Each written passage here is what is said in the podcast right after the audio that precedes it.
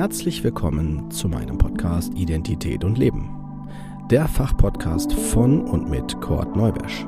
Ich bin Diplompsychologe und psychologischer Psychotherapeut. Dieser Podcast soll jeden ansprechen und dabei unterstützen, die eigene Identität anzuerkennen und die damit verbundene Autonomie zu leben. Wenn du dich jetzt fragst, was meint er damit, dann bist du genau hier richtig und ich empfehle dir, hör dir am besten die erste Folge an. Dort vermittle ich die wichtigsten Informationen und auch, was der Podcast will. Ich wünsche dir auf jeden Fall viel Spaß und viele tolle Eindrücke. Los geht's!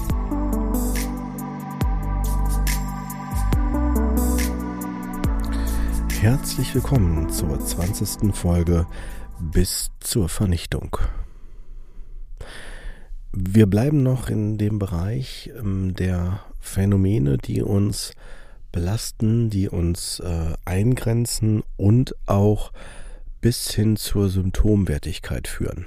Das ist wichtig, finde ich, dass wir diese Dinge mit ähm, besprechen und auch ansprechen und dass ihr auch ähm, als Hörer dafür sensibilisiert werdet, um ähm, zu verstehen, wie ähm, ja, wie fein die ähm, Mechanismen sind ähm, in unserem Erleben und auch natürlich in dem Gewahrwerden von uns als Person, auch also als Identität.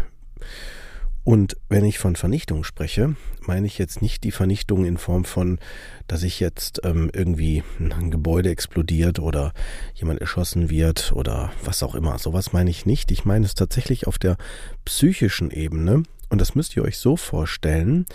Mit Vernichtung ist gemeint, dass ähm, man, wenn wir jetzt die Folgen noch hinzunehmen, die schon veröffentlicht worden sind, über ähm, dem Dasein und der, ähm, ja, der Selbstverleugnung, das sind alles Mechanismen, die ja mir schon deutlich machen, hey, oder deutlich machen können, dass äh, ich entweder von mir aus das nicht erlaube, hier zu sein, und ähm, Raum zu bekommen oder halt auch von außen, dass das mit vermittelt worden ist. Und wenn ich jetzt von Vernichtung spreche, ist das so, dass, ähm, und vielleicht kennt der ein oder andere das von euch ja auch, dass ähm, man wirklich als Person komplett zerstört wird.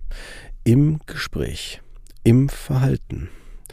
Und das, äh, das, ich rede nicht nur von sowas wie, ähm, dass man erniedrigt wird also im Sinne von, du bist nichts wert, wenn du das machst, dann äh, bist du für mich gestorben oder äh, wie kannst du nur? Und das sind so, das sind schon so Vorboten, die in die Richtung der Vernichtung gehen. Aber Vernichtung heißt auch, alles, was man macht, wird zerstört. Das kann schon beim Spielzeug anfangen. Wenn ähm, quasi die Mutter oder jemand anders ähm, ein Spielzeug nimmt und wirklich so zerstört, zertritt, zer, äh, zerreißt, ähm, wegwirft also wo vermittelt wird, du hast hier keinen Raum, du bist nichts wert. Das, was dir wichtig ist, ist äh, für dich nicht ähm, möglich oder das will ich nicht. Und es wird emotional wirklich so vermittelt. Ja, also kriegt ihr, da kriegt ihr so ein kleines Gefühl dafür, was gemeint ist. Ähm, bestimmte Filme übrigens ähm, nehmen sich sowas gerne an, gerade vor allen Dingen so ein Drama, also die, der, das Genre Drama ähm, bedient sich diesen Mittel gerne, wenn es um sehr fiktive Sachen geht. Natürlich ist das wirkliche Leben auch in der Hinsicht, ähm, ja, wie soll ich sagen, also auch ähm, das, das, das ist, ich sag's mal so, das gehört zu unserer Menschheitsgeschichte. Nehmt einfach das Beispiel der Weltkriege. Ja, wenn ich den Zweiten Weltkrieg alleine nehme, dass da wirklich bestimmte Menschen auch ähm, ja, bestimmte Kulturen äh, nicht erlaubt waren, wirklich vermittelt worden ist, ihr werdet vernichtet, ihr werdet zerstört. Nur um mal so, so ein Gefühl auch wieder dafür zu kriegen, wie weit sowas reicht und nicht damit ihr denkt, ja, der Chord zieht sich hier so ein paar Dinge so aus den Fingern. Ähm, ich erlebe das in der Praxis sehr häufig. Und äh, es ist mir nicht nur in der Praxis, sondern auch im Privaten äh, bekannt, das Setting, dass äh, wenn so Ausläufer von Vernichtung ähm, aktiv sind, die können mich so stark verunsichern, so stark in die Selbstverleugnung und auch Selbstunsicherheit bringen, dass ich maximal symptomatisch werde, auch körperlich. Also das geht bis hin zu, dass ich dann anfange zu stottern, dass ich plötzlich innerlich so zittere im Bauch, Magen, äh, Hände, überall. Also dass ich das wie so fühle, als wenn in mir was was verschwindet oder mir wird dann kalt oder ich, ich, ich, ich dissoziiere den Begriff, wenn ihr den jetzt aus den vorherigen Folgen nicht kennt. Dissoziation heißt ja, dass ich mich so innerlich abspalte, aber auch, es kann auch körperlich sein, dass ich mich also nicht mehr spüre, dass ich nicht mehr da bin, dass ich einfach nur noch körperlich oder nur noch in Teilen anwesend bin.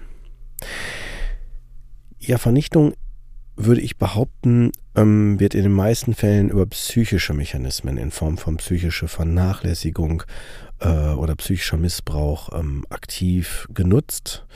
Hm. Ich würde behaupten, dass vor allen Dingen ähm, dort, wo ähm, ja keine Liebe oder Wertschätzung vermittelt wird. Ne? Nehmen wir mal ein konstruiertes Beispiel von mir jetzt, äh, sehr plakativ, was aber auch in, sicherlich in den Medien sehr häufig vermittelt wird, wenn zum Beispiel der neue Lebenspartner ähm, zum Beispiel das Kind der äh, Kindsmutter tötet oder der Partnerin tötet. Ich nehme jetzt absichtlich mal so ein drastisches Beispiel um deutlich zu machen, ja klar, also auch ähm, das macht deutlich, dass diese Person ja gar keine Gefühle, gar keine Verbindung hat zu ähm, dem der der anderen Person, die jetzt da vernichtet wird und in dem Fall auch wirklich richtig vernichtet wird, zerstört wird, getötet wird, ja. Ähm, also das ist tatsächlich so die Endstufe, würde ich sagen, von dem.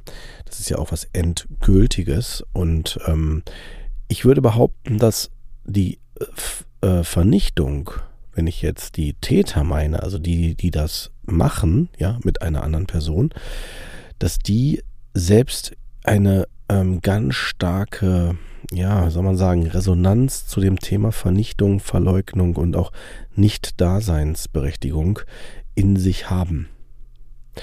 Na, wie auch äh, das schon im Interview mit Dr. Professor Franz Rupert besprochen worden ist, dass er, also als er sagte, äh, und ich kann es auch nur bestätigen, ich sehe das ähnlich, als er sagte, dass halt bei der Täter-Opfer-Dynamik, dass die, dass die Täter selber äh, Opfer sind, dass sie also selbst ihre eigene, äh, ant, eigenen Anteile haben, ähm, die dann durch das Tätersein ähm, aktiv werden oder aktiv bleiben und dann vielleicht auch noch weiter verfeinert werden. Also dass man dann diese Vernichtung auch zu einer persönlichen Nummer macht. Also dass dann plötzlich die Betroffenen, die da gerade die Vernichtung durchziehen, vielleicht bei Kindern vor allen Dingen, wenn da so ein abhängiges Verhältnis ja dann ist, weil Kinder sind ja von ihrem Umfeld äh, bis zu einem gewissen Alter ja ähm, abhängig.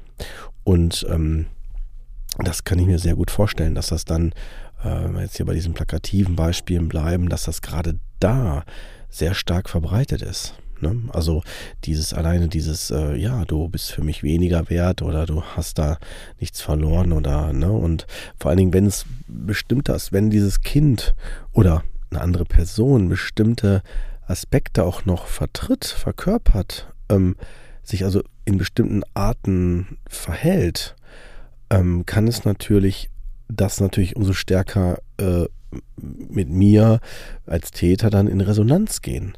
Also dass ich dann denke, hey, wie kann denn die Person das nur machen? Die weiß doch, dass sie das nicht soll.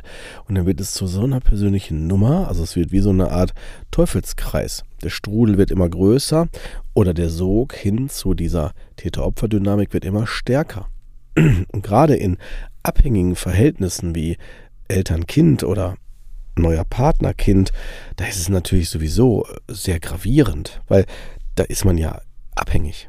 Wir sollen die Opfer, die Betroffenen, die äh, in dem Fall jetzt Kinder oder wenn ich zum Beispiel in einem Abhängigkeitsverhältnis bin, wie in, einer Arbeits-, in einem Arbeitsverhältnis und ich das Gefühl habe, ich muss ja hier bleiben, ich kann doch gar nicht mehr weg, ich kann doch gar nicht wechseln, mich nimmt doch keiner mehr. Also wenn ich in so einer Struktur gefangen bin, dann, äh, dann habe ich keine Chance.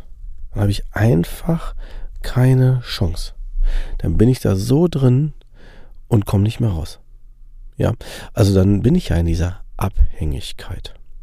Und diese äh, Vernichtung, die kann tatsächlich ähm, so gravierend sein, dass ich äh, mich in meinem eigenen Ich-Sein, in dem eigenen, in der eigenen Identität, die ich als zu mir dazugehörig wahrnehme, dass ich die nicht mehr zulassen kann und auch vielleicht nicht mehr erkenne. dass ich einfach dann nur noch Nebel habe, verwirrt bin, mir nicht sicher bin, verunsichert bin und ich dann der ganzen Sache nicht mehr glaube.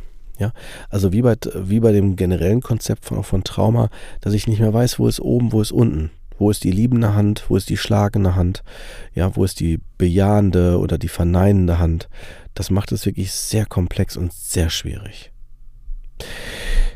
Ja, dieses Thema Vernichtung ähm, auch nochmal kurz angesprochen in Bezug auf ähm, Kriegssituationen. Ich möchte hier schon äh, anmerken, dazu werde ich auch in weiteren Folgen noch mehr in die Tiefe gehen. Ähm, das Thema äh, Generation. Also wenn wir, wir sind jetzt selber hier, also ich bleibe jetzt mal vom, bei meiner Person, ich zum Beispiel bin jetzt kein Nachkriegskind, ich bin aber schon ein Nachkriegsenkel, ja, so könnte man das sagen. Ähm, und habe die Dinge halt eher über meine, also indirekt über meine Vorfahren miterlebt.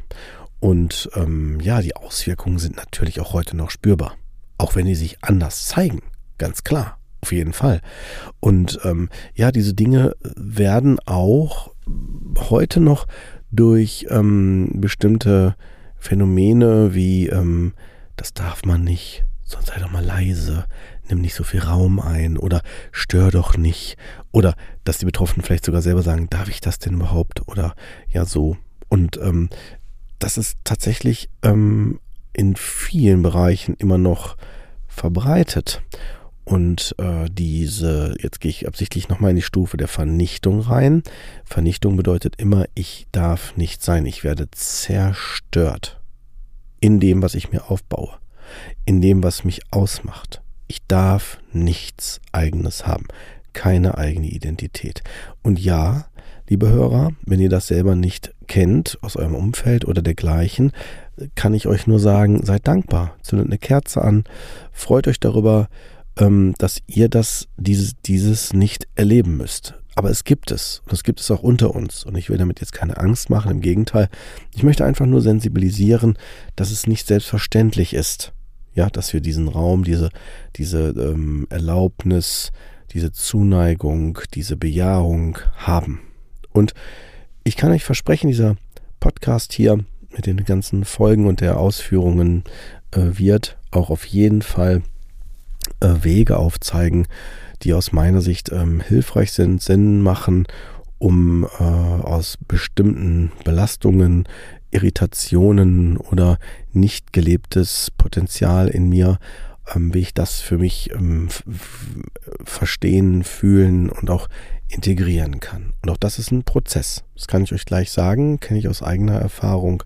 Ne? Und äh, ja, wie ich das ja schon auch in anderen Folgen schon angeteasert habe, dass ja klar, auch ich habe bestimmte Dinge erlebt, auch Traumatisierungen erlebt und äh, die Sache ist, ist die, äh, Trauma ist nicht immer gleich Trauma im, im Sinne von, äh, dass es bei sich bei jedem Menschen gleich zeigt. Ja, also es ist nicht so, dass äh, vielleicht jeder hilflos in der Ecke sitzt und dann zittert und äh, in die Klinik muss oder dergleichen. Es gibt unterschiedliche Formen davon, wie man damit umgehen kann. Ich bin der Meinung, dass wenn man dranbleibt, wie ich das ja schon mehrfach gesagt habe, äh, wenn man dranbleibt äh, und vor allen Dingen die Dinge versteht, dann ist es nur noch eine Frage der Zeit, bis man die umsetzt. Ja. Aber dafür haben wir auch wei durch weitere Folgen und durch verschiedene Betrachtungen dieser, dieser, dieser Themenvielfalt in Bezug auf Identität und Leben genug Raum und auch noch Zeit. Und da kann ich euch versprechen, kommen noch einige äh, interessante Eindrücke, die ich euch da vermitteln werde. In diesem Sinne wünsche ich euch aber erstmal einen schönen Abend und äh, bis zur nächsten Folge.